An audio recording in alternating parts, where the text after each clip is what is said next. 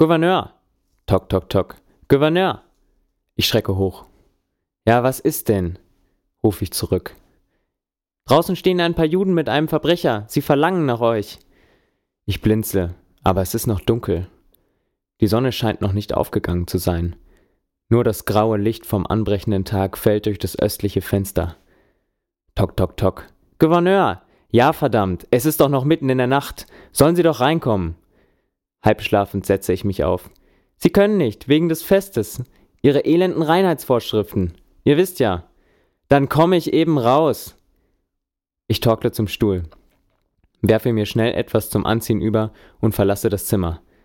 Was sie wohl schon wieder haben, diese übergebildeten Korinthenkacker. Nochmal durchatmen. Kopf hoch, Brust raus. Immerhin muss man ja die Autorität Roms repräsentieren, sonst geht ja noch alles den Bach runter zwischen diesen ganzen religiösen Fanatikern. Ich trete durch das Eingangstor des Prätoriums. Stolz präsentieren sie da ihren Gefangenen. Lächerlich. Was habt ihr gegen ihn? frage ich. Wenn er nichts gemacht hätte, wären wir nicht hier. Immer diese superschlauen pubertären Antworten. Kümmert euch doch selbst um euren Gefangenen. Das geht nicht. Wir dürfen ihn nicht hinrichten. Hinrichten? Das überrascht mich etwas. Was der Kerl wohl Schlimmes angestellt hat. Mein Gott, dann bringt ihn eben rein. Warum muss ich eigentlich immer diesen Mist von diesen Nervbacken ausbaden? Ich hätte mich wohl besser nach Britannien oder von mir aus nach Mauretanien versetzen lassen sollen. Naja, vielleicht sollte ich mich doch kurz informieren, was jetzt Sache ist. Duda, sag mal, was wird dem Kerl dort drin eigentlich vorgeworfen? Das ist Jesus von Nazareth, Gouverneur. Man sagt, er habe sich selbst zum König der Juden gekrönt. Ein König der Juden. Im Leinsackgewand. Na, das passt ja. Aber dann ist er wohl der Typ, der in der letzten Woche mit seiner neumodernen Lehre den Judentempel etwas aufgemischt hat. Ich betrete den Verhörraum. Bist du der König der Juden? frage ich forsch. Bist du selbst drauf gekommen oder sagt man das über mich? kontert der König in Ketten. Ganz schön frech. Aber für einen Mann in seiner Situation hat er echt Eier in der Hose. Der Typ gefällt mir. Ich erwidere, wen interessiert's? Bin ja kein Jude. Aber immerhin haben deine eigenen Leute dich ausgeliefert. Was hast du getan? Er sagte, das Reich, dessen König ich bin, ist nicht von dieser Welt. Wäre mein Reich von dieser Welt, dann hätten meine Diener für mich gekämpft, damit ich nicht den Juden in die Hände falle. Nun ist mein Reich aber nicht von dieser Erde. Na wunderbar. Ein Spinner, der sich für einen König hält. Etwas zu transzendent für meinen Geschmack.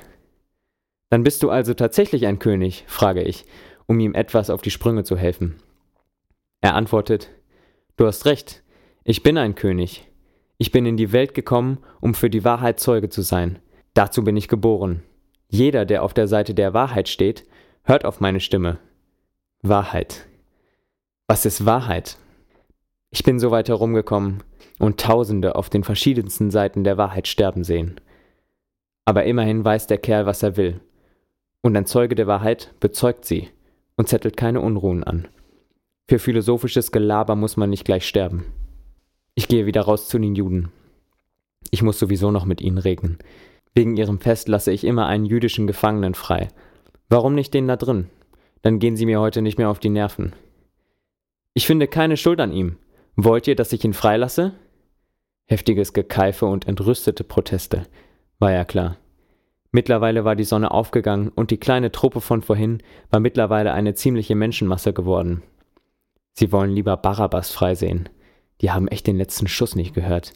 Lieber den Schwerverbrecher als den Philosophen mit etwas zu viel Selbstbewusstsein. Kaum zu glauben. Die spinnen die Juden. Aber um des Friedens willen, meinetwegen. Lasst ihn auspeitschen. Ich gehe wieder ins Prätorium. Ich hoffe, sie geben Ruhe und ich finde noch ein paar Minuten Schlaf. Vergeblich. Der Lärm draußen macht es unmöglich. Warum muss ich hier eigentlich immer Streitschlichter für diese Irren spielen? Ich gehe wieder raus. Auf dem Weg durch die Vorhalle sehe ich, dass die Soldaten dem vermeintlichen König der Juden eine Krone aus Dornen aufgesetzt haben und ihm einen königlichen purpurnen Mantel angezogen haben. Sie verhöhnen und schlagen ihn. Eigentlich hatte ich nur auspeitschen gesagt.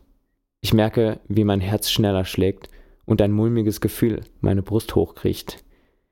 Irgendwie verselbstständigt sich die ganze Sache hier. Ich muss das unter Kontrolle bringen.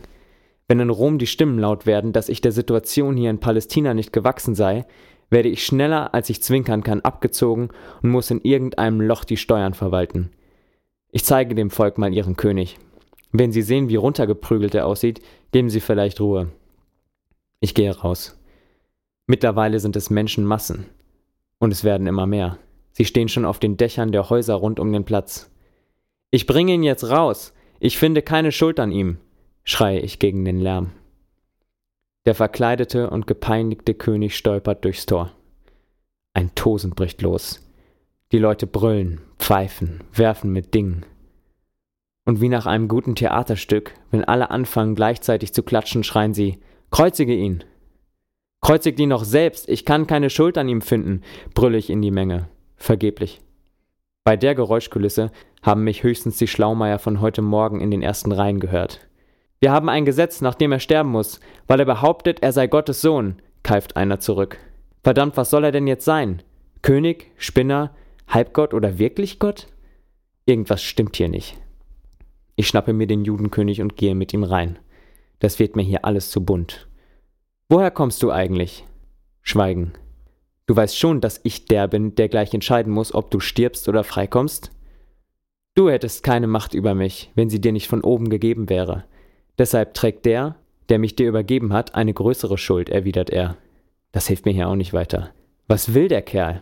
Wenigstens nimmt er mir etwas Druck, falls ich hier falsch entscheide. Und von oben gegeben hin oder her. Die Juden da draußen steigen mir gleich aufs Dach.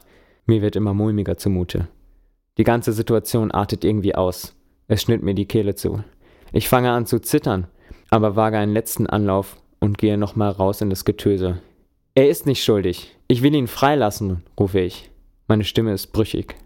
Wenn du den freilässt, bist du nicht mehr der Freund des Kaisers. Jeder, der sich selbst zum König macht, stellt sich gegen den Kaiser, bellt mir einer entgegen. Jetzt rutscht mir das Herz endgültig in die Hose. Sie schlagen mich mit meinen eigenen Argumenten, mit römischem Recht und Herrschaftsanspruch. Wenn ich jetzt nicht nachgebe, war's das hier für mich. Bringt ihn her, keuche ich. Ich schwitze fürchterlich. Mit wackelnden Knien und flauem Magen taumle ich zum Richterstuhl auf dem Platz. Es ist bereits mittags und die knallende Sonne macht es nicht besser. Mir ist schwindelig. Jetzt darf es nicht weiter eskalieren. Rom muss seine Integrität bewahren und die Herrschaft in diesem verfluchten Land behalten. Das ist meine Pflicht. Ihre Loyalität muss zurückgewonnen werden. Ein Sündenbock für Rom, wenn es sein muss. Sie bringen den Judenkönig vor das Gebäude. Ich hole Luft. Seht da, euer König. Die Menge tobt. Kreuzige ihn! donnert und bebt es durch mich hindurch.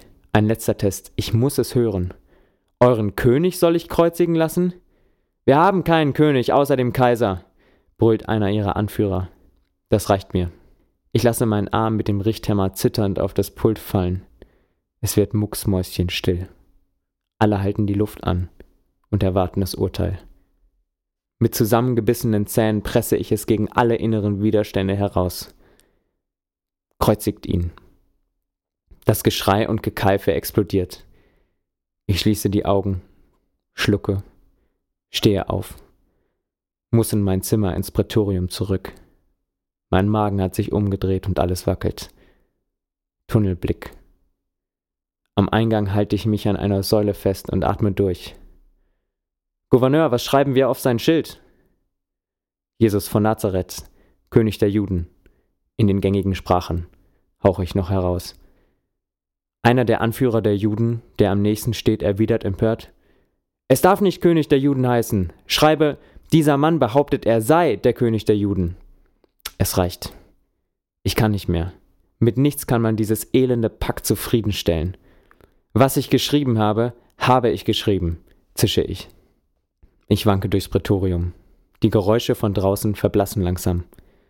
Ich stolpere nur noch über die Türschwelle in mein Zimmer, wo heute Nacht alles angefangen hatte, und erbreche mich in die Schale neben meinem Bett.